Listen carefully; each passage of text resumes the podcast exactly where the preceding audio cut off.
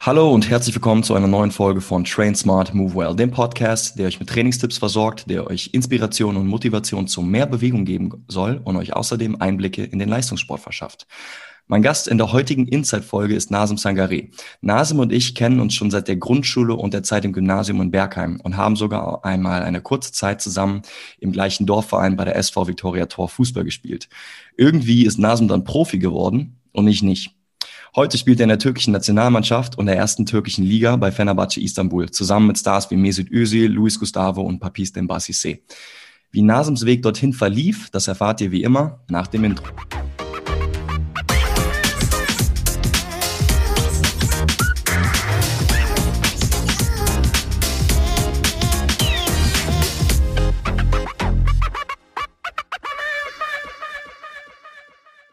So, Nasim, auch nochmal vielen lieben Dank an dich, dass du hier heute Zeit nimmst, mir Rede und Antwort zu stehen. In einem knappen Satz, wer bist du, was machst du und was geht gerade ab in deinem Leben? Äh, hallo erstmal, ich bin auch sehr glücklich dabei zu sein. Äh, das ist eine coole Sache. Mein Name ist Nasim Sangare, ich bin 26, äh, spiele bei Fenerbahce Istanbul, gleichzeitig auch in der Nationalmannschaft der Türkei. Und ja, ich liebe Fußball. Guter Mann, so sieht's aus. Ähm, erzähl mal, wann ging es bei dir mit dem Fußball los? Wann hast du das erste Mal gegen, gegen eine Pille gekickt? Und wo war das? Ähm, also, als ich drei Jahre alt war, ähm, war es noch nicht erlaubt, äh, mit Fußball anzufangen, aber schon in der Zeit wollte ich unbedingt in einem Verein spielen. Damals hatte ich einen äh, zwei Jahre älteren Freund, sein Name war Devran. Also wir sind eigentlich immer noch befreundet. er war schon im Verein und wie gesagt, ich bin bei jedem Spiel dabei gewesen von ihm und wollte unbedingt auch anfangen. Dann mit meinem vierten Geburtstag, äh, als mein Geburtstagsgeschenk, weiß ich noch ganz genau, haben, haben meine Eltern mich sofort im, bei SV Victoria Tor angemeldet und so hat es angefangen. So hat es angefangen, okay. Und dann hast du bei Victoria Tor gespielt, ähm, warst damals aber noch Stürmer, kann das sein? Habe ich das richtig im Kopf? Genau, genau, genau. Haben wir sogar noch zusammengespielt, weiß ich noch genau. Ich weiß nicht, wir sind, glaube ich, erst bei Udo Schuster zusammengekommen, oder? Ja, nee, das, bei, das bei kann Willi gut sein. Ich, also ich weiß noch, dass ich damals in, äh, in Bergheim angefangen habe, sogar als Torwart. Ähm, oh, stimmt. Und dann habe ich zwei, drei, also Torwart habe ich irgendwie ein halbes Jahr durchgezogen und hat das keinen Sinn mehr gemacht. Mhm. und dann äh, bin ich ins Feld gegangen und dann gab es ein, zwei Jahre in, in Bergheim und dann gab es diesen, diesen Merch, diesen kurz, dieses äh, Zusammenbringen genau. von, den, von den zwei Teams. Und ich glaube, dadurch mhm. sind wir dann äh, bei, bei Tor gemeinsam genau. ähm, in einer Mannschaft. Ja, gekommen. genau. Ich habe als Stürmer ganz früh angefangen in der, Ju in der Bambini-Zeit, F-Jugend, C-Jugend, war ich Stürmer äh, weiß ich noch ganz genau. Ja, und dann irgendwann ging es dann auf die rechte Seite und dann noch mal ein bisschen später, wo wir gleich bestimmt drauf äh, kommen, ging es dann Richtung Abwehr. Und jetzt bin ich rechter Verteidiger. So sieht's aus, ja.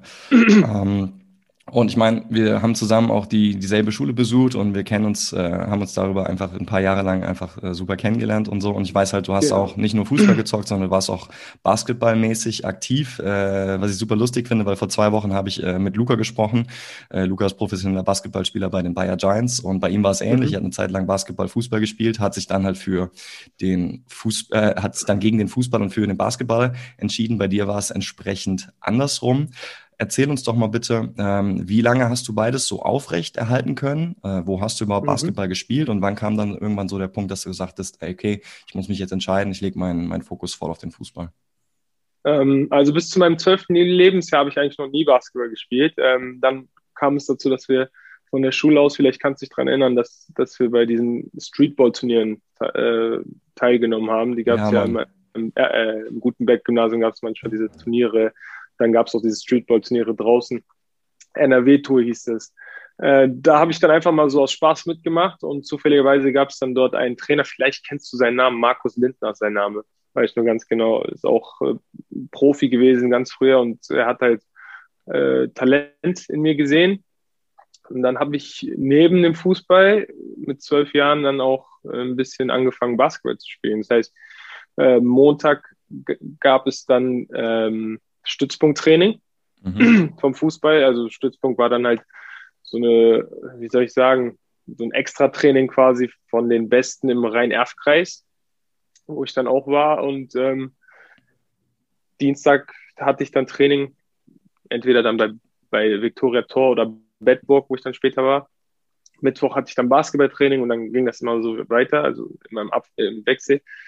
Wochenenden waren dann meistens Samstag die Fußballspiele und Sonntag Basketballspiele. Das heißt, ich hatte immer was zu tun. Es hat Spaß gemacht und ähm, wie gesagt, spielt einer darauf. äh, hatten wir dann nochmal ein Turnier, wo dann ein der Trainer von Rhein Energie Köln damals, äh, hieß der Verein Rhein Energie Köln, war der U14-Trainer dort äh, und der hat mich dann gesichtet, gesagt, in dir sehe ich Potenzial.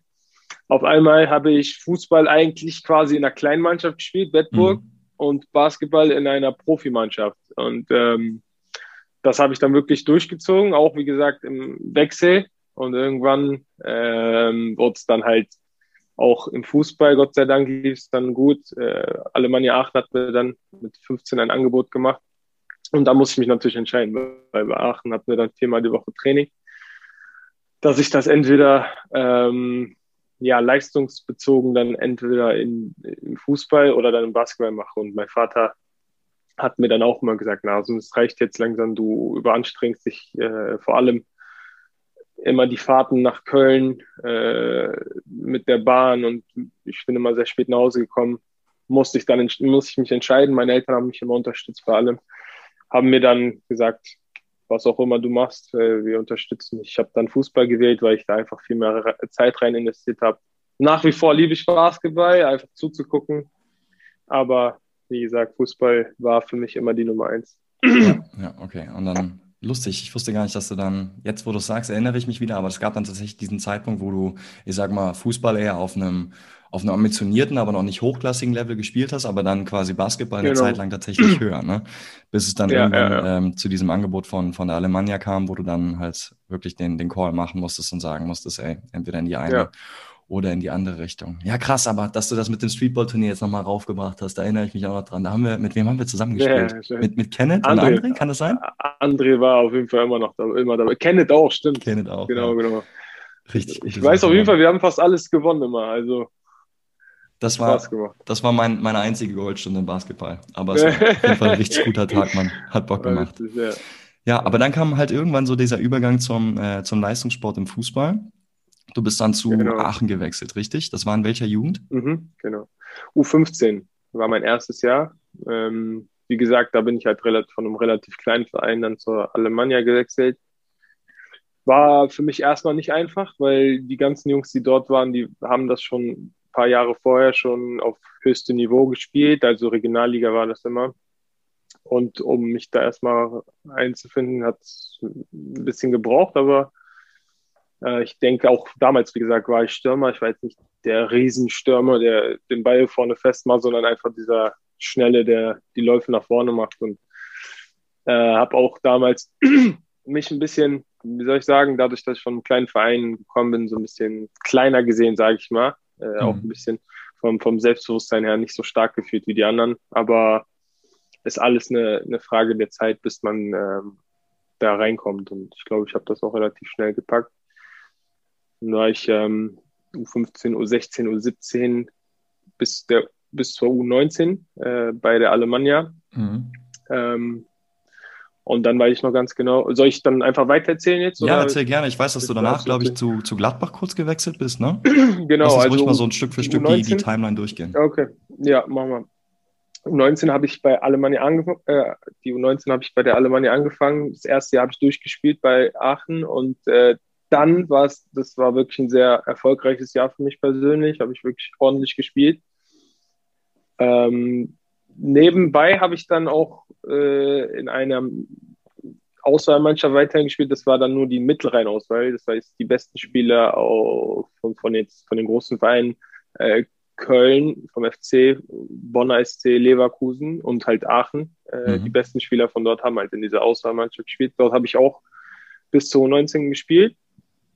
Ähm, war immer was Besonderes für einen Aachen-Spieler, weil Aachen ist ja im, Vergleich zu vom, zum FC und Leverkusen ein relativ kleiner Verein. Ja, ja, tatsächlich noch so ein kleinerer Verein. Ne? Ähm, ja, und äh, wie gesagt, die U19 war dann wirklich relativ erfolgreich für mich selber, habe relativ viele Tore geschossen, war echt ein gutes Jahr, wo ich mich gut gefühlt habe. Und dann kam das Angebot von Gladbach, ähm, von Borussia. Und ja, ich musste nicht lange überlegen. Ähm, eigentlich muss ich, eigentlich doch, das war jetzt ein Fehler, weil ähm, nachdem ich schon bei Gladbach zugesagt habe, ist dann, weiß ich noch ganz genau, Erik Meyer. Der macht jetzt immer 100% Meyer, jetzt ja, wahrscheinlich bei, äh, bei Sky. Die guten er ist Analysen. Dann, genau, genau. Er ist dann in die Kabine gekommen. Damals war er Sportdirektor von den Profis und äh, die haben damals in der zweiten Liga gespielt. Ist dann einmal in die Kabine rein, hat allen Hallo gesagt und dann ist er zu mir, meint so Nase, du kommst doch mit mir mit, mit seinem äh, holländischen Akzent. Äh, und dann, weiß ich noch genau, bin ich dann im, äh, in, in seinem Raum, obwohl ich eigentlich schon bei Gladbach zugesagt habe. Ich habe noch, nicht unterschrieben, aber ich habe schon zugesagt. Und er so, Nasim, äh, wir planen mit dir für die nächste Saison, ähm, möchten dich auch hochziehen und äh, du, bist, du wirst dann langsam zu den Profis rangeführt. Und da habe ich mir dann auch schon gesagt, vielleicht hätte ich da ein bisschen äh, warten sollen mit der Entscheidung, weil U19 noch ein Jahr, U19 bei Gladbach oder direkt der Sprung zu den Profis bei Aachen. Vor allem in der Saison sind sie dann abgestiegen in die dritte Liga. Ja. Wäre für mich dann vielleicht noch mehr, noch wahrscheinlicher, dass ich meine Spielpraxis äh, bekomme. Wie gesagt, leider, ja, im Nachhinein kann man vielleicht leider sagen, aber dazu komme ich gleich noch. Äh, habe ich dann bei Gladbach schon zugesagt, ähm, habe das zweite Jahr U19 dann dort gespielt, beziehungsweise dort gesessen, muss man ehrlich sagen. Ach, hat zum Bank, ja? Äh, ja, ja, komplett. Also ich habe maximal zwei Spiele gespielt, wenn man alles zusammenrechnet. Ja. War wirklich ein geschenktes Jahr, aber ich denke, wenn ich so zurückblicke, war das trotzdem ein Jahr, wo ich viel gelernt habe. Weißt du, es ist jetzt nicht so, dass ich sage, ah, hätte ich bloß das. Im Endeffekt, selbst von, von solchen Momenten äh, lernt man extrem viel. Weißt du, wir hatten sehr viele Nationalspiele auch der das war auch das Jahr, wo, wo der Trainer mich als rechter Verteidiger hat spielen lassen, obwohl ich diese Position noch nie im Leben vorher gespielt habe. Mhm. Ähm, auf der Position hatte ich auch einen Nationalspieler zu der Zeit. Quasi und, vor dir als, äh, als Konkurrenten direkt, ne? Genau, genau. Obwohl er ein Jahr jünger war, hat er trotzdem immer gespielt, war ein ordentlicher Kicker und war halt für mich auch trotzdem schwer, weißt du, jetzt komme ich von einem Verein, wo ich vorher viele Tore geschossen habe. Jetzt auf einmal rechter Verteidiger war ich.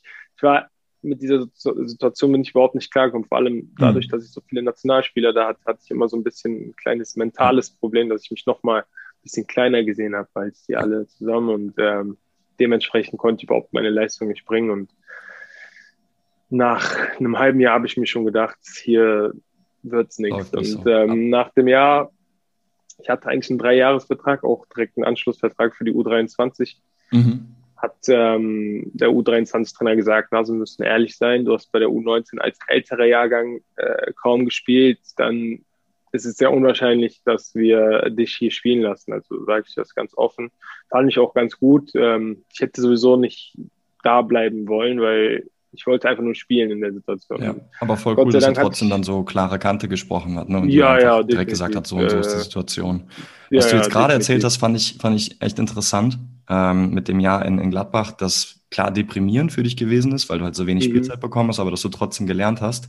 Ähm, hat mich tatsächlich an, an, an mich selber erinnert, äh, in einem viel kleineren Bereich, aber ich habe ja auch so vier Jahre so im Jugendbereich ein bisschen ambitionierter gezockt und dann auch ein Jahr äh, in der Bundesliga auf der Bank gesessen, wenn ich es auf die Bank mhm. und in den Kader geschafft hatte. Ne? Aber das mhm. war halt auch so ein Ding, wo du. Bei halt, Taxofit war das, oder? Ja, ja, genau, bei Taxofit. Genau, und es war halt auch so ein Ding, wo man im Training halt immer Gas gegeben hat, sich zeigen wollte. Ähm, mhm. Bei mir war es auch noch der Fall, dass ich physisch schon ein bisschen unterentwickelt war im Vergleich zu den anderen. Also die, meine, meine Mitspieler waren so 10 Zentimeter und 10 Kilo äh, größer und schwerer als mhm. ich. Und ähm, das war auch eine, eine krasse Zeit, weil ich habe immer versucht, in der, in der Trainingswoche mich, mich aufzuzeigen und Gas zu geben und zu beweisen. Äh, nur mal, um dann am Ende zu sehen, okay, entweder hast du es noch nicht mal in den Kader geschafft oder du kommst mit, fährst irgendwie zwei Stunden nach, nach Dortmund, um auf der Bank zu sitzen und wieder nach Hause zu fahren. Ja. Also das sind mental richtig krasse äh, krasse Sachen, finde ich, äh, wo man, man erstmal mit klarkommen muss, ne? wenn man dann nicht ja. das machen kann, was man liebt und da so ein bisschen auf einer, auf einer Durststrecke ist. Aber wie du auch schon gesagt hast, man, man lernt trotzdem viel dazu, finde ich. Definitiv. Also ich, wie gesagt, durch, durch solche ähm, Niederschläge, die ich auch in der Karriere definitiv oft äh, miterlebt habe, äh, macht es dann irgendwann auch den Unterschied, ob du da stärker rauskommst oder ob du dich da runterziehen lässt. Und ich habe sehr, sehr viele noch talentiertere Freunde in meiner Jugend gehabt, die definitiv viel besser waren als ich, gar keine Frage, aber die, die sich, wie gesagt, durch solche Niederschläge komplett haben kaputt machen lassen. Weißt? Und wenn du dich da runterziehen lässt, dann ist das am Ende, am Ende des Tages der Unterschied. Und Gott sei Dank habe ich ja. äh, immer weitergemacht und an mich selbst geglaubt. Weißt? Und weiß ich, vielleicht kennst du den äh, Jungen noch, den Riley, der damals immer viel äh, Mist gemacht hat in unserer Stadt in Bergheim, äh, aber wie gesagt immer ein Riesentalent war. Mhm. Ich bin mir sicher, das sage ich auch bis heute, er hatte viel mehr Talent als ich, aber dadurch, dass er im Kopf halt nie klar war, ja, ist aus ihm jetzt nicht viel geworden, also im Fußballbereich nicht viel geworden. Mhm. Ähm, ja.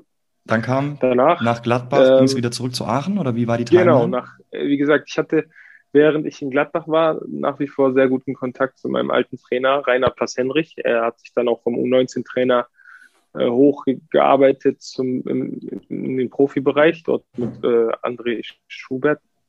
André sage ich. Schubert auf jeden Fall war sein Name. Hans, Hans, weiß ich nicht genau. äh, auf jeden Fall war Herr Schubert, habe ich immer gesagt, wegen dem Vornamen. Fällt mir jetzt gar nicht ein. Die waren dann zusammen bei den Profis und äh, nach meinem Jahr in Gladbach hat er mich dann angerufen und er hat gesagt, die, off äh, die Türen sind noch offen. Für die Alemannia habe ich gesagt, ey, das wäre eigentlich für mich top. In dem Jahr, wie gesagt, sind die von der dritten dann nochmal runter in die Regionalliga. Trotzdem hatten die eine riesen Fanbase natürlich für die Regionalliga extrem. Die hatten bei jedem Heimspiel mindestens 10.000 Zuschauer. Also das war unglaublich. Hab mir gedacht, das wäre ein super Start in den Seniorenbereich für mich. Mhm. War das Bin dann damals schon dein erster richtiger Profivertrag? was, was das Gehalt angeht, definitiv nicht. Also das war dann auch für mich nicht so wichtig, wenn ich ganz ehrlich bin. Also ja. das war ein Profivertrag in dem Sinne, äh, schon, ja, die Regionalliga geht schon dann Richtung professionelles Leben, kann man schon sagen, weil wir haben wirklich nur Jungs in der Mannschaft gehabt, die das hauptberuflich gemacht haben. Ja. Die haben dann nicht nebenbei ähm, noch irgendwie 20 oder 40 Genau, Stunden also teilweise die etwas Älteren ja. haben dann angefangen, schon ein bisschen äh, für nach, die, nach der Karriere zu planen. Äh, aber dadurch, dass ich halt noch relativ jung war, habe ich dann gesagt, ich fokussiere mich jetzt erstmal komplett auf Fußball. Habe das genommen, was, mit, was die Alemannia mir da äh, angeboten hat, vertraglich gesehen. Das war mir jetzt, wie gesagt, in dem Moment nicht so wichtig. Und ähm, ja, dann habe ich ein relativ, ja, das war ein durchwachsenes Jahr, sage ich mal so. Trotzdem für mein erstes Jahr war es ein ordentliches Jahr. Ähm, dann gab es halt ein paar Spiele, wo der Trainer von Düsseldorf, Fortuna Düsseldorf, Taschken Axel, mich gescoutet hat. Und ähm, ja, das Jahr, das erste Jahr nach Aachen haben wir uns dann darauf geeinigt, dass ich ähm, dann zur Fortuna Düsseldorf gehe. Einfach im Hinblick vielleicht, da, dass ich bei, bei den Profis auch ein bisschen äh, mitmachen kann die halt auch in der zweiten Liga gespielt haben. Ist leider nicht so oft vorgekommen, dass ich bei den Profis mitmachen durfte. Ähm, also war es meistens so, dass ich weiterhin in der Regionalliga gezockt habe. Ja, dort habe ich zwei Jahre verbracht, dann bei der Fortuna, bei Fortuna Düsseldorf. Das heißt, da war U21 dann oder U23? Genau, U23, ja. genau, genau, U23. Ähm, ja, war für mich im ersten Jahr überhaupt nicht gut, auch durch Verletzungen. Ich hatte dort extreme Rückenprobleme. Ähm, da habe ich auch fast eine halbe Saison verpasst. Mhm. Äh, vor der zweiten Saison, also dort hat man halt immer nur Jahresverträge, ähm, hat der Trainer mir dann gesagt, äh, Nasem, ganz ehrlich, du hast kaum gespielt, erstes Jahr jetzt bei uns. Wir geben dir nochmal einen Vertrag, aber dementsprechend wirst du auch bezahlt nach dem Motto, wenn du Bock hast, kannst du hier noch spielen, aber wir werden dir jetzt nicht so viel ähm, Zuspruch geben, dass wir sagen, du wirst hier auf jeden Fall ein Top-Spieler oder so, weil dadurch, dass ich im ersten Jahr nicht, wirklich viel gespielt habe, könnte es sein, dass du auch im zweiten Jahr nicht viel spielst. Und dann habe ich gesagt, ey, jetzt habe ich gerade auch überhaupt keine andere Möglichkeit. Da habe ich gesagt, ich nehme einfach das, was, was geht jetzt. Ziehst Trotzdem ja. ähm, habe ich irgendwie an mich selber geglaubt. Ich wusste, ich, ich kann hier auf jeden Fall in der Liga äh, spielen. Ist Gott sei Dank so gekommen zweites Jahr Düsseldorf, nach wie vor rechts, rechts Mittelfeldspieler damals, äh, habe, glaube ich, elf Tore und zehn Vorlagen in der Saison, war, war ordentlich definitiv, mhm. war echt ein gutes Jahr. Ja, dementsprechend äh, hab, hat dann äh, hier VfL Wolfsburg, äh, Wolfsburg, Osnabrück, VfL Osnabrück. Osnabrück hat dann, ich habe vorhin noch ein paar Spiele von Wolfsburg gesehen, deswegen ist es in meinem Kopf geblieben. VfL Osnabrück hat dann äh, bei mir angerufen. Joe Enox, mein alter Trainer, wollte mich sofort haben. Ehrlich gesagt wollte ich sofort in die zweite Liga. Äh, mhm. Damals war Osnabrück noch in der dritten, äh, weil es gab äh, noch Erzgebirge Aue, die in der Zeit von der dritten in die zweite aufgestiegen sind. Dort gab es extrem viele Probleme mit meinen alten Beratern, die mich da ein bisschen ähm, falsch beraten haben, sage ich mal so. Okay. Und ähm, ja, wie gesagt, ich habe auch immer gesagt, wenn ich die Möglichkeit habe, in die zweite zu kommen, würde ich das natürlich machen. Nur die Berater wollten mich damals schon in die Türkei schicken, äh, in eine Zweitligamannschaft, wo ich gesagt habe, ey, das ist noch viel zu früh für mich. Wie gesagt, da wurde ich extrem falsch beraten und äh, dementsprechend habe ich dann die Tür, hat sich die Tür zu Aue leider von selbst geschlossen durch die falsche Beratung. Ähm, dann stand ich erstmal da ohne Verein, äh, bin dann noch mal auf Osnabrück zurückgestoßen, weil äh, der Trainer hat mich einen Monat vorher angerufen, wo ich ihm noch gesagt habe, ja, momentan sieht es so aus, als würde ich in die zweite Liga wechseln. Das würde ich natürlich bevorzugen. Und Gott sei Dank hat äh, Joe Enox mir dann nochmal gesagt, ja, wir sind immer noch interessiert. Hat, äh, habe ich dann unterschrieben bei Osnabrück. War echt eine super, eine super Zeit dort, muss ich echt sagen. Und da ging es dann auch so richtig ähm, los, dass du so im, genau, im, im Profisport genau. quasi so angekommen bist, ne? Genau, wie gesagt, auch zu dem Zeitpunkt war ich eigentlich noch recht, äh, Rechtsmittelfeldspieler und mhm. Joe Enox hat dann in mir den rechten Verteidiger gesehen, wo ich ihm bis heute noch sehr dankbar bin. Ab und zu schreibe ich ihm immer noch. Ja, und ähm, war wirklich ein sehr gutes Jahr. Wie gesagt, dort bin ich erstmal als rechter Mittelfeldspieler hingekommen. Der Joe hat dann in einem äh, Testspiel gegen VfL Bochum äh, mich dann als rechten Verteidiger spielen lassen, weil dadurch, dass sich dort auch einige Spieler auf der Position verletzt haben, mussten wir dann so, äh, so agieren und dann hat er gesagt, wo ich darauf achten muss, immer die Schnittstellen nach innen zu. Mhm. Solche Sachen halt, äh, die bis heute immer noch im Kopf sind. Ja, ja und, und dann äh, habe ich das wirklich gut gemacht. So hat es angefangen auf der rechten Verteidigerposition. Mega. Wie, ähm, also wie alt warst du, als du dein erstes, äh, deine erste Saison bei Osnabrück gezockt hast? ich glaube, da war ich 21, 21 glaube ich. 22 vielleicht. Also, also gerade in, in also nee, es gibt heute 21, Jungs, die, die mit 16, 17 schon in der, in der Bundesliga genau, spielen. Also definitiv, relativ, definitiv. also jetzt nicht super spät, aber auch jetzt nicht doch, doch, das war normal. Schon, ne? Äh, definitiv. Also ja. schon etwas später, wenn man jetzt sieht, wie viele Jahren die schon hier alle anfangen. Ja, und ich meine, wir haben ja gerade darüber gesprochen, was davor alles passiert ist, äh, ne, dass ja, du ambitioniert ja, ja. immer gewesen bist, aber es war jetzt nicht so der, der steile Weg nach oben, sondern es ist Definitiv. immer mal wieder von so ein paar äh, ja, schwierigen Hürden ähm, gezeichnet gewesen. Und da wollte ich dir jetzt auch nochmal. Props geben und einfach sagen Respekt, weil ich weiß noch genau, in der Schulzeit, du hast einfach immer an dich geglaubt. Und das hast du gerade eben auch selber nochmal gesagt. Du hast äh, überhaupt gar keinen Vertrag damit gehabt, du hast dich auch nicht dafür geschämt, sondern du hast immer selbstbewusst gesagt, ich werde Fußballprofi. Ich weiß noch genau, ich habe so viele Momente im Klassenzimmer, wie du das einfach gesagt hast, vor allen Leuten. Ich ja. werde Fußballprofi, ich werde Fußballprofi. Und ähm, ja. ich finde, ich, mein, ich kann ja jetzt nur über die Zeit reden, wo wir gemeinsam gespielt haben, was ja ein Mikroeinblick ist in der Jugend. Ich finde, du warst immer zu den, du hast immer zu den Besten gehört, aber du warst nie der, der krasseste, der ganz oben so rausgestochen ist. Definitiv. Für mich zumindest, weißt du. Und, ähm, ja. Aber du hast halt immer den nächsten Step gemacht, hast dann nicht geglaubt, hast weiter hart dran gearbeitet, den nächsten Step gemacht und ja. so ging das und so ging das und so ging das. Und dann sind halt irgendwann die Leute, ja. wo du vielleicht dachtest, boah, okay, das sind die Überflieger, hast du die halt irgendwann überholt, weil du, weil du halt immer weiter an dich gearbeitet hast. Ne? Und da einfach nochmal. Respekt von Jetzt. meiner Seite aus. Ich finde das richtig cool und äh, ich liebe es, deinen, deinen Weg so zu verfolgen. Wichtigste. Frage, wichtigste Frage für den Podcast, Nasum. Wann konntest du dich zum ersten Mal bei FIFA spielen?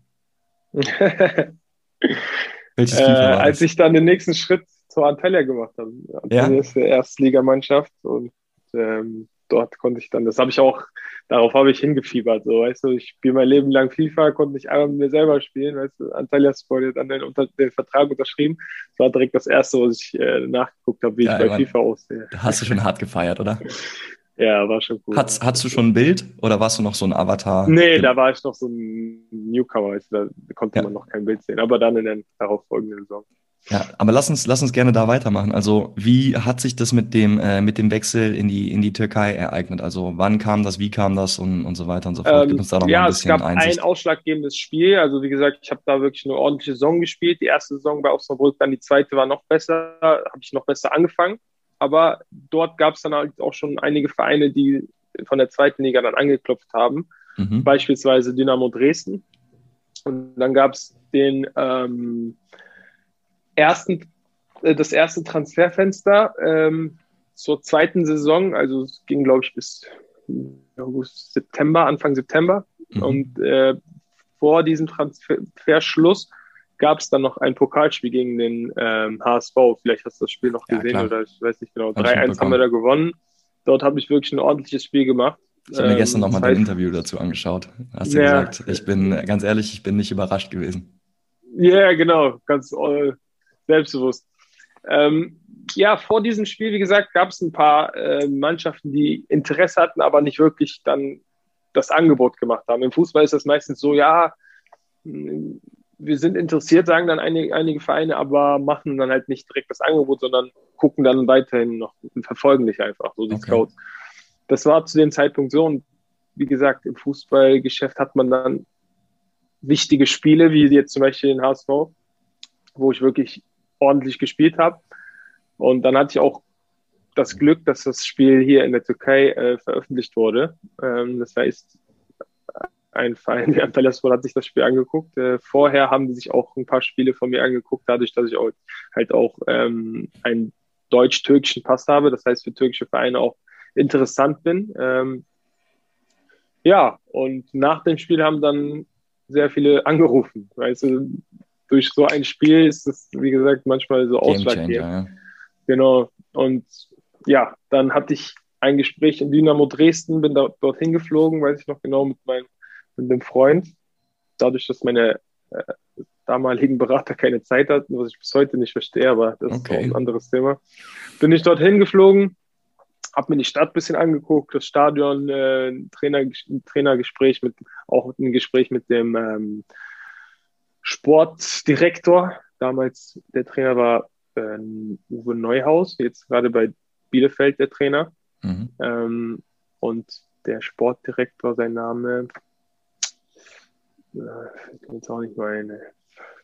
Eigentlich muss man, das ist jetzt auch ein bisschen peinlich, dass mir der Name nicht einfällt. Eigentlich auch ein großer Name im Fußball. Nicht schlimm. Auf jeden Fall hatte ich ein sehr gutes Gespräch, sehr, ja. sehr gutes Gespräch. Ähm, habe mich eigentlich auch relativ wohl gefühlt, aber ich weiß nicht, es war jetzt nicht dieses überragende so Feeling, weißt du, ich mhm. habe mich da nicht komplett wohl gefühlt, vor allem, weil mich dann Antalya auch direkt danach eingeladen hat und ich bin in eine echt Traumstadt gekommen, wirklich, das äh, Wetter ist immer top. Äh, die die ganzen, ähm, das, das ganze Trainingssystem, das, die Anlage, das ist alles wirklich auf höchstem Niveau. Dort kann man, habe ich so in Deutschland noch nie gesehen. Äh, dort gibt es einen riesen Trainingskomplex, wo jeder Spieler ein eigenes Zimmer hat. Wie gesagt, ich bin dann dorthin nach Antalya, habe mir das erstmal angehört und habe mir dann gedacht, so, wenn ich das jetzt mache, den Schritt, und ich gehe mal vom Negat vom Allerschlimmsten aus, dann mhm. habe ich immer noch die Chance, mit einem Samuel Eto'o, mit einem Sami Nasri, mit einem Jeremy Menes, mit einem Johann Joru in einer Mannschaft zu spielen. Und von solchen Spielern kann man nur lernen. Weißt du, dann habe ich mir gedacht, auch wenn ich äh, drei Jahre, mein Vertrag ging drei Jahre, drei Jahre nur auf der Bank sitze, habe ich trotzdem die Möglichkeit, von solchen Leuten zu lernen. Vor allem noch, dass ich in einer sehr guten Stadt lebe, wirklich, wo die vom Tourismus lebt und ähm, immer schönes Wetter, ähm, mein Vertrag war auch wirklich ordentlich, was mein Gehalt jetzt angeht. Mhm.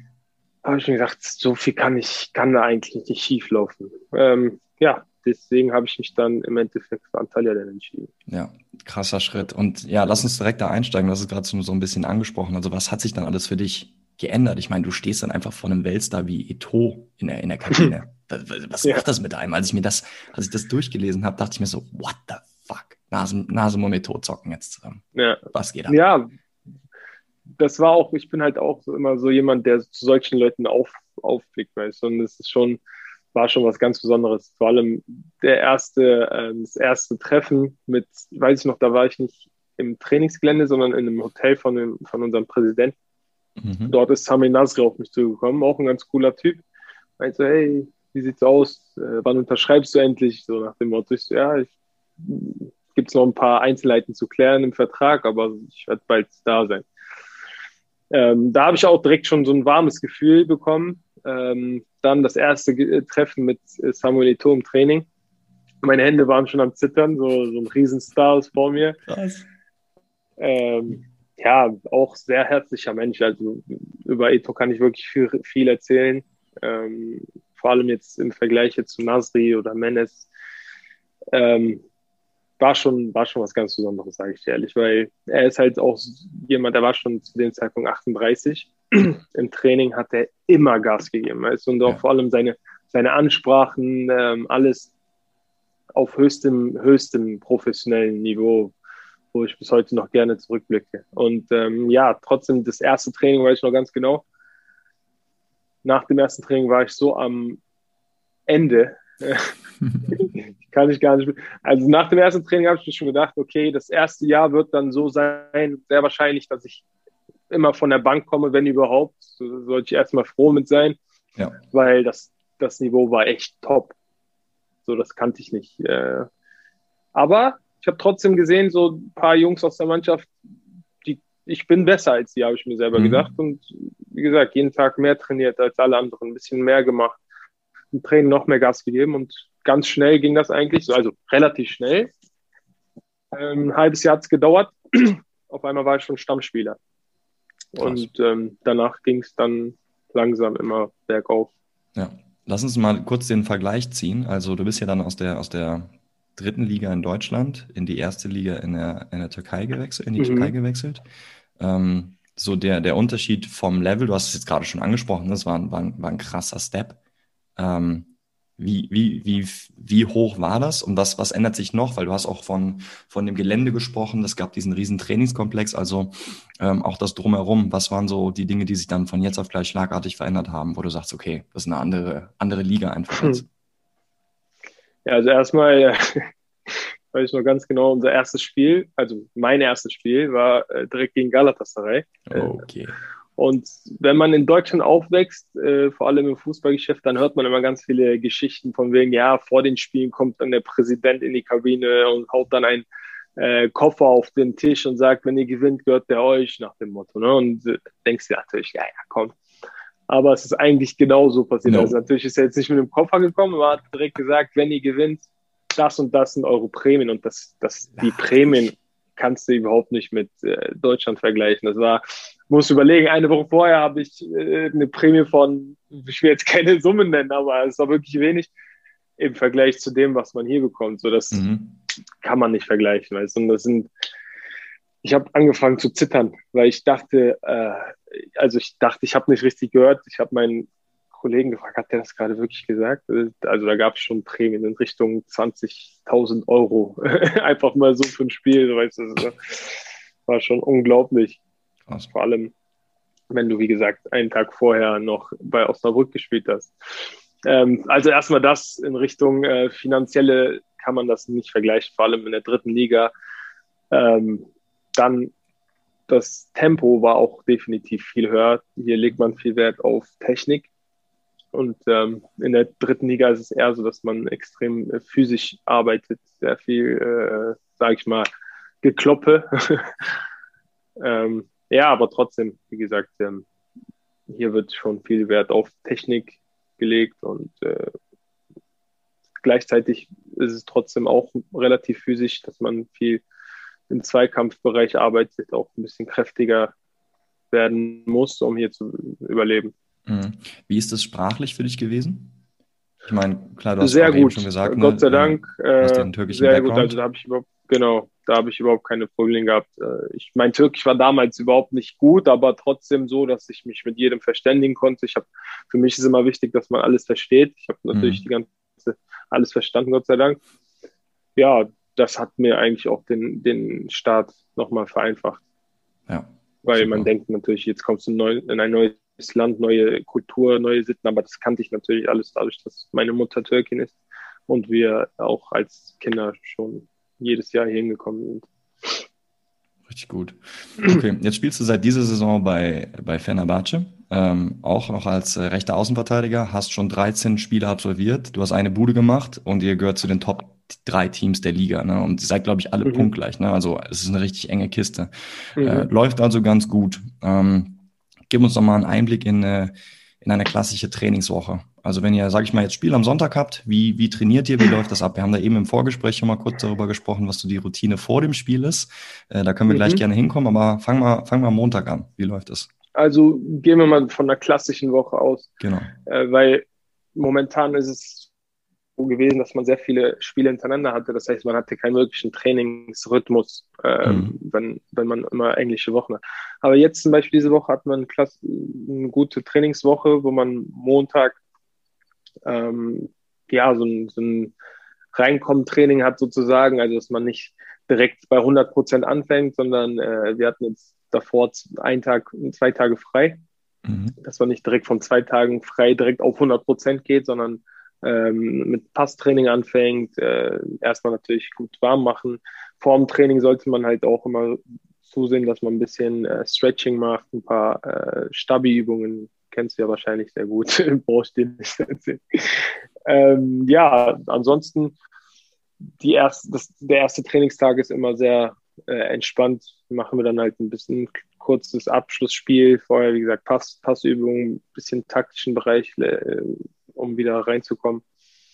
Ja, dann Dienstag wird das Training, ähm, das Trainingstempo ein bisschen angezogen. Dort machen wir oft öfters auch mal Turniere, äh, was dann halt auch ein bisschen mit Spaß auch verbunden ist, aber gleichzeitig auch dieser mm, Wettkampferfolg äh, auch da, da ist. Und ähm, ja, wie gesagt, da wird nicht so viel auf Taktik oder so äh, Wert gelegt. Es ist einfach äh, Gas geben, Spaß haben und trotzdem äh, gewinnen wollen. Ja, eine Trainingseinheit am äh, Dienstag oder zwei? Genau, eine. Also die Doppeleinheit machen wir jetzt während der Saison nicht mehr, dadurch, dass so viele äh, Spiele auch da stattfinden. Mhm. Machen wir nicht. Also dann Mittwoch fängt das taktische Training an. Also das ist auch relativ langweilig, muss man ehrlich sagen, aber es ist sehr, sehr wichtig. wichtig, muss man ehrlich sagen. Vor allem jetzt bei den Temperaturen ist es ein bisschen blöd, da die ganze Zeit zu verschieben, stehen zu bleiben. Trainer erklärt viel, ja, muss man aber durch. Äh, da ist das Tempo, wie gesagt, nicht so hoch. Äh, trotzdem, die Aufnahmefähigkeit muss sehr hoch sein und ja. um da konzentriert zu sein, sehr wichtig. Dann Donnerstag ähm, machen wir meistens äh, viele Spielformen auf großem Feld, kleinem Feld, wo man das, wie gesagt, was man einen Tag vorher im taktischen Bereich auch im Hinblick aufs Spiel am Wochenende, wo man sich da auch schon langsam auf den, Train auf den Gegner äh, vorbereitet, wo man das dann im, in der Spielform äh, versucht anzuwenden. Ja. Ja, und jetzt Freitag, gestern das Training war dann auch nochmal so ein bisschen Spielform, nochmal mit Pass, Passübungen, Athletiktraining war da auch dabei. Und heute Abschluss, Abschlussring machen wir viele Standardsituationen, auch wie gesagt im Hinblick aufs Spiel, dass wir uns da auch schon vorbereiten und ähm, ja, heute nochmal ein paar Sprints machen, dass unsere Muskeln, unsere, äh, unsere Körper sich auch aufs Spiel vorbereiten und so sieht dann die Woche aus, morgens dann das Spiel.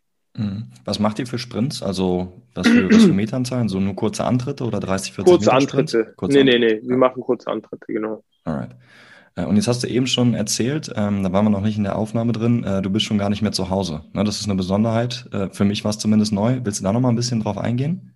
Ja, also mit zu Hause meinst du jetzt Deutschland wahrscheinlich. Äh, nee, dass, dass du, äh, weil du hast ja gesagt, ihr äh, einen Tag vorm Spiel geht ihr immer schon ins... Oh, du meinst, ja doch, da hast du auch recht. Ähm, also heute, wie gesagt, einen Tag vorm Spiel ist es so, dass man äh, nicht in seinem Zuhause schläft, sondern im Trainingsgelände, wo jeder Spieler sein Zimmer hat. Ähm, das ist hier in der Türkei ganz üblich. Auch in Antalyaspor war das so, dass man vor, einen Tag vor den Spielen immer in, äh, im Trainingsgelände oder halt, wenn man auswärts äh, Spiele, Spiele hat, dass man im Hotel schläft. Ähm, ansonsten, hatte da war noch, ah ja genau, dadurch, dass wir jetzt halt diese englischen Wochen haben, ist es wirklich so, dass du kaum zu Hause bist, wie du schon sagtest. Also hast mhm. schon recht. Ähm, jetzt hast du eben schon Athletiktraining angesprochen. Ähm, ist für mich auch natürlich immer super interessant, als Athletiktrainer und, und Personal mhm. Trainer zu hören, was, äh, was da so bei euch abgeht. Ähm, habt ihr dann quasi eine, also in Season, habt ihr dann eine, eine athletische Einheit und verbindet ihr das mit, mit dem äh, Training auf dem Platz oder habt ihr nochmal gesondert was im, im Gym, wo ihr arbeitet oder wie, wie funktioniert das? Ähm, bei uns ist es oft so, dass äh, wir die Mannschaft in zwei teilen. Das heißt, dass wir Mittwoch äh, die Spieler nochmal einzeln trainieren lassen, also in der Gruppe trainieren lassen, die äh, in der Stammelf quasi sind, mhm. dass die vor dem Training nochmal ein paar Stabi-Übungen, ein paar, einfach so ein paar Fitnessübungen, mal einfach Kräftigungsübungen zu machen, ist für den, für den Körper ganz wichtig, äh, einfach um ein bisschen stabil zu bleiben, weil meistens, wenn man so viele Spiele hat, dann vergisst man auch ein bisschen nochmal extra zu arbeiten und wie ja. gesagt, dadurch, äh, dass wir dann die Mannschaften dann in zwei teilen, hat man dann nochmal die Möglichkeit, so ein bisschen individueller ein bisschen zu arbeiten, auch für die Trainer. Wir haben sehr viele Fitnesstrainer, wir haben insgesamt drei Stück, die okay. dann auch individuell immer da sind, äh, falls man was braucht. Sehr gut. Ähm, deine Hassübung? Hassübung, ja, ich bin nicht so beweglich. äh, ich sehr hüftsteif, deswegen mhm. also diese wie, wie sagt man, vier, Vierbeiner, also wo man dann hier sein Bein so nach außen bewegen muss, so rotierende Bewegung ist es überhaupt Ach so, wo du, wo, wo du quasi im, im Vierfüßerstand bist und das Bein so nach außen genau, anhebst, wie ein, genau, Hund, der genau, pinkelt, meinst du, ne? Genau, das ja, nennt ja, man. Weiß, genau, genau. Ja, das geht auf jeden Fall gut in die Hüften rein, Junge. Hips don't genau. lie. Was ist deine ja. Lieblingsübung? Äh, äh, äh ich mache gerne Unterarmstütz und Seitenarmstütz, das mache ich halt sehr gerne. Das ist jetzt nicht meine Lieblingsübung, aber es ist halt die, die ich äh, immer mache. Planken geht immer, ne? Genau. Ja. Und was sind so für dich die äh, als Fußballer die wichtigsten Fitnessattribute, wo du sagst, ey, das, das muss jeder mitbringen, der, der professionell auf dem Platz steht?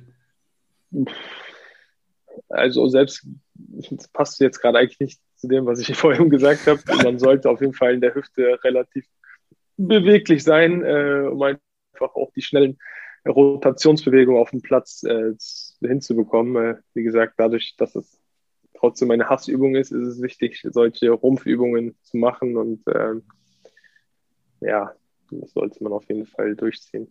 Ja. Cool. Jetzt geht's äh, morgen in, äh, in den Spieltag rein. Wie mhm. läuft das ab? Also erstmal, wenn, äh, wann, wann ist euer Spiel angesetzt? Das weiß ich tatsächlich gar nicht. Und wie läuft das ab, wenn ihr, wenn ihr morgens aufsteht? Gibt es irgendwie ein Teamfrühstück? Habt ihr dann eine mhm. Besprechung mhm. und, und wie sind eure Routinen da so? Wie funktioniert das? Ja, also morgen ist es, also an Spieltagen generell ist es so, dass wir als Fenerbahce meistens abends die Spiele haben, also um 19 Uhr Ortszeit. Und ähm, dementsprechend müssen wir dann um 10 Uhr äh, am Frühstückstisch sein. Aber hier ist das jetzt auch nicht so, dass wie in Deutschland um 10 Uhr müssen alle genau auf ihren Plätzen sitzen. Teilweise kommen die auch ein bisschen später, ein paar Spieler.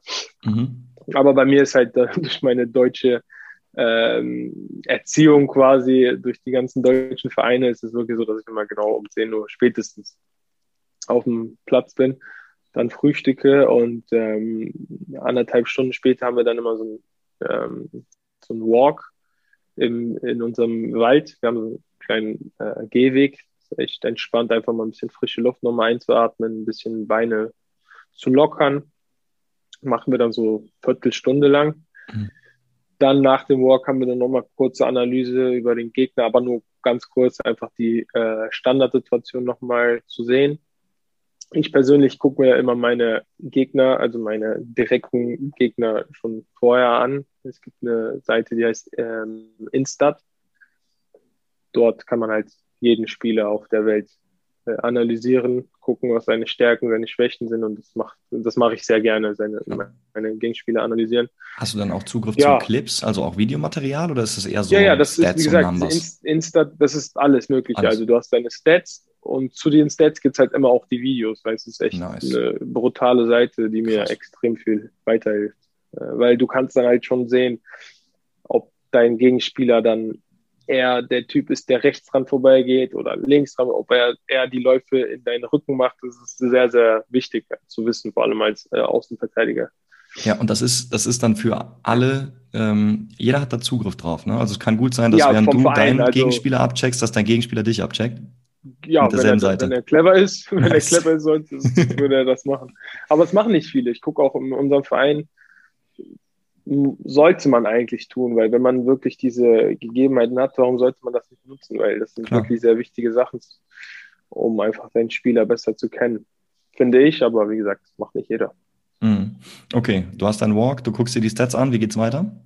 Genau, danach haben wir nochmal eine Stunde Pause, wo man sich ein bisschen ausruht. Dann haben wir um 1 Uhr Essen, äh, einfach Lunch, bisschen äh, nochmal ein paar Kohlenhydrate, äh, ein bisschen vielleicht ein paar Eiweiße noch dazu.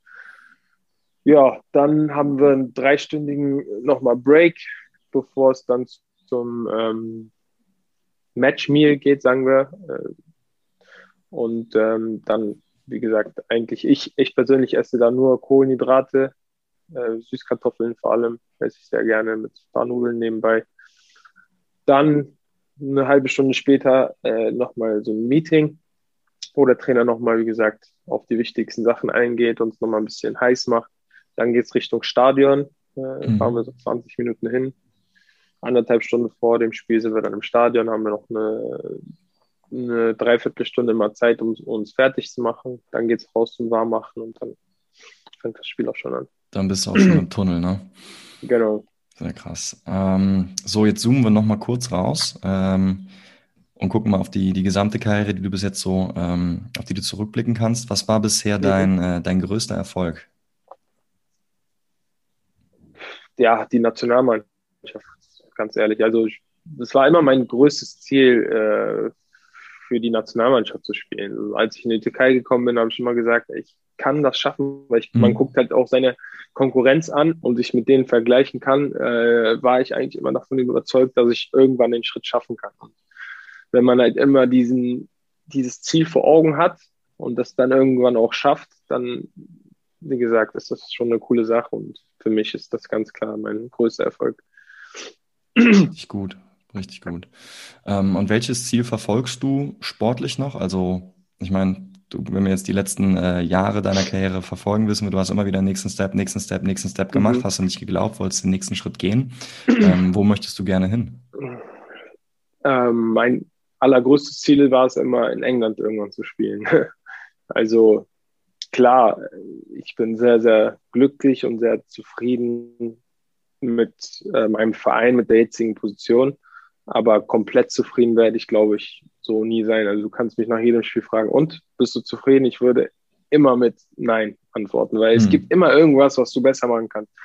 Und obwohl ich jetzt mit im, Groß, im größten Verein der Türkei spiele, mit zig Millionen Anhängern, möchte ich trotzdem mehr. Aber es ist nicht so, dass ich sage, okay, jetzt habe ich es geschafft. Das werde ich auch wahrscheinlich nie sagen, dass ich sage, ich habe es geschafft. Es gibt immer den nächsten Step. Und für mich wäre vielleicht der nächste Step in zwei, drei Jahren vielleicht mal in England zu spielen. Das wäre schon ganz cool. Aber Gute Einstellung. Bis dahin, ja. bis dahin ist mein nächstes Ziel erstmal mit Fenerbahce einfach mal auch Titel zu holen. Das hat der Verein auch sehr vermisst. Ja, auf diesem äh, Weg auf jeden Fall schon mal alles Gute dafür. Ähm, wir sind fast beim Ende angekommen. Ich würde dich gern zum Abschluss nochmal fragen, Nasem, ähm, weil vielleicht hört ja auch ein U17, U18 oder U19-Spieler zu, der äh, hier zu, der, ähm, der auch mal die Ambition hat, später ne, auf professionellem mhm. äh, Level Fußball zu spielen. Da würde ich dich gerne fragen, Alter. was könntest, was könntest du diesem, äh, diesem Spieler raten? Worauf soll er achten? Ja, was ist einfach absolut wichtig? Es ist gut, dass du genau diese Altersgruppe ansprichst, weil das ist wirklich so die wichtigste, ähm, so, so, ich sag mal so, das ist das Schlüsselalter von einem mhm. Fußballspieler, da, weil da ähm, unterscheidet sich dann halt, ob du wirklich ähm, die Disziplin hast, ganz nach oben zu kommen oder ob du dann einer von denen wirst, die es dann im Endeffekt nicht schaffen, weil in dem Alter gibt es sehr viele Dinge, die dich ähm, ablenken können.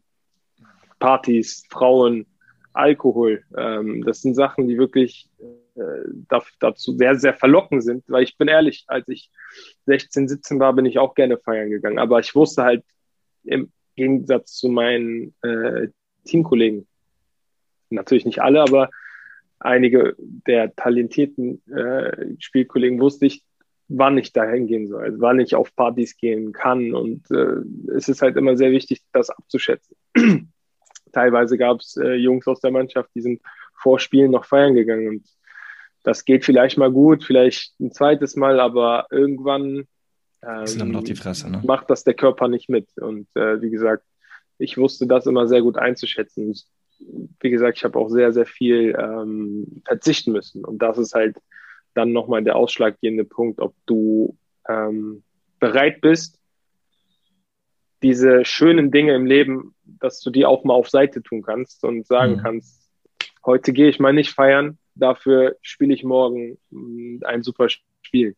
Und genau das ist halt der Unterschied. Und wenn man wirklich den Willen hat und äh, das Ziel vor Augen, dann ist egal, ob da eine super Party ansteht, dann verzichtest du da gerne drauf. Und wenn ich jetzt zurückblicke, dann bin ich wirklich auch ein bisschen stolz auf mich selber, dass ich äh, auf solche Sachen verzichtet habe, ähm, weil im Endeffekt hast du immer die Zeit, ähm, vielleicht nach der Saison solche Partys dann nachzuholen, weißt du? Und ähm, das war halt auch immer das, was mich dann noch weiter hochgebracht hat.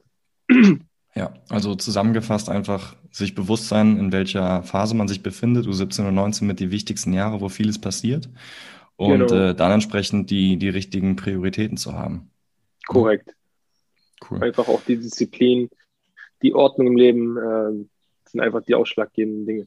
Ich weiß noch ganz genau, in der U15 und in der U17 hatte ich einen Trainer namens Mark Gillissen.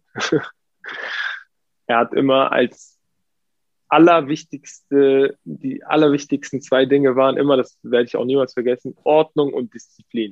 Ja. Ähm, ohne die beiden Dinge wird es schwer. Und ich meine, es gibt viele meiner Freunde, die Mark Willis nicht so sehr gemocht haben, weil er wirklich so ein Fanatiker war nach, nach Disziplin und nach Ordnung. Es war wirklich manchmal ein bisschen zu viel, muss ich sagen. Mhm. Wenn man gesehen hat, dass er sogar seine Socken gefaltet hat, hat man direkt gesagt, okay, da stimmt einiges nicht, aber wie gesagt, das habe ich von ihm mit, mit, mit, mitgenommen und da bin ich eigentlich auch trotzdem noch sehr dankbar. Ja, richtig gut. Nasum, ähm, wir sind im Prinzip durch, Mann. Ich würde äh, würd nochmal vielmal Danke sagen, dass du hier so viel erzählt hast von, von deinem bisherigen Weg und ich bin auch mega gespannt, wie der weitergeht. Ähm, auf jeden Fall jetzt schon mal alles Gute für das Spiel morgen ähm, und auch für, für all die nächsten Jahre. Ich hoffe, du wirst, wirst irgendwann in der, in der Premier League landen und da ja, auch deine Rolle spielen. Ähm, von deiner Seite aus, ähm, falls es noch irgendetwas gibt, was es zu sagen gibt oder noch irgendwen grüßen möchtest, mach das gerne. Und ansonsten ähm, sag den Leuten auch gerne, wo sie dich finden können, wenn du denn gefunden werden möchtest. Äh, also erstmal möchte ich mich bedanken, war echt ein äh, super Gespräch mit dir. Ich wünsche dir auch weiterhin äh, nur das Beste. Ich sehe, dass du sehr ambitioniert bist und äh, bin mir sicher, dass, es, dass du doch deinen Weg gehen wirst. Ähm, Danke, Mann. Ansonsten ja, wer mich, wer mich finden will, der wird mich irgendwo finden. Ob auf sozialen Medien, ich bin da nicht so aktiv, äh, aber trotzdem habe ich Instagram oder Twitter. Das trotzdem, ich bin nie so der Fan von sozialen Medien, deswegen möchte ich da jetzt auch nicht so große Werbung machen. Ihr könnt mir trotzdem folgen auf Instagram. Ich packe deinen Account in die, in die Beschreibung, wenn es für dich okay ist. Dann können die Leute draufklicken. Klar, kannst du gerne machen. Alles klar. Cool. Nasim, vielen lieben Dank dafür. Ähm, dir, lieber Zuhörer, wenn dir der Podcast gefallen hat, ähm, teile ihn doch gerne auch in deiner Instagram-Story oder mit Leuten, die vielleicht auch einen Mehrwert davon haben und hinterlass auch gerne bei Apple Podcasts eine positive Bewertung. In diesem Sinne, vielen lieben Dank, dass du, lieber Zuhörer, mir auch heute wieder oder uns heute äh, ein Stück von einer wertvollen Zeit geschenkt hast. Ich freue mich auch schon darauf, dich nächste Woche wieder begrüßen zu dürfen und bis dahin, train smart and move well.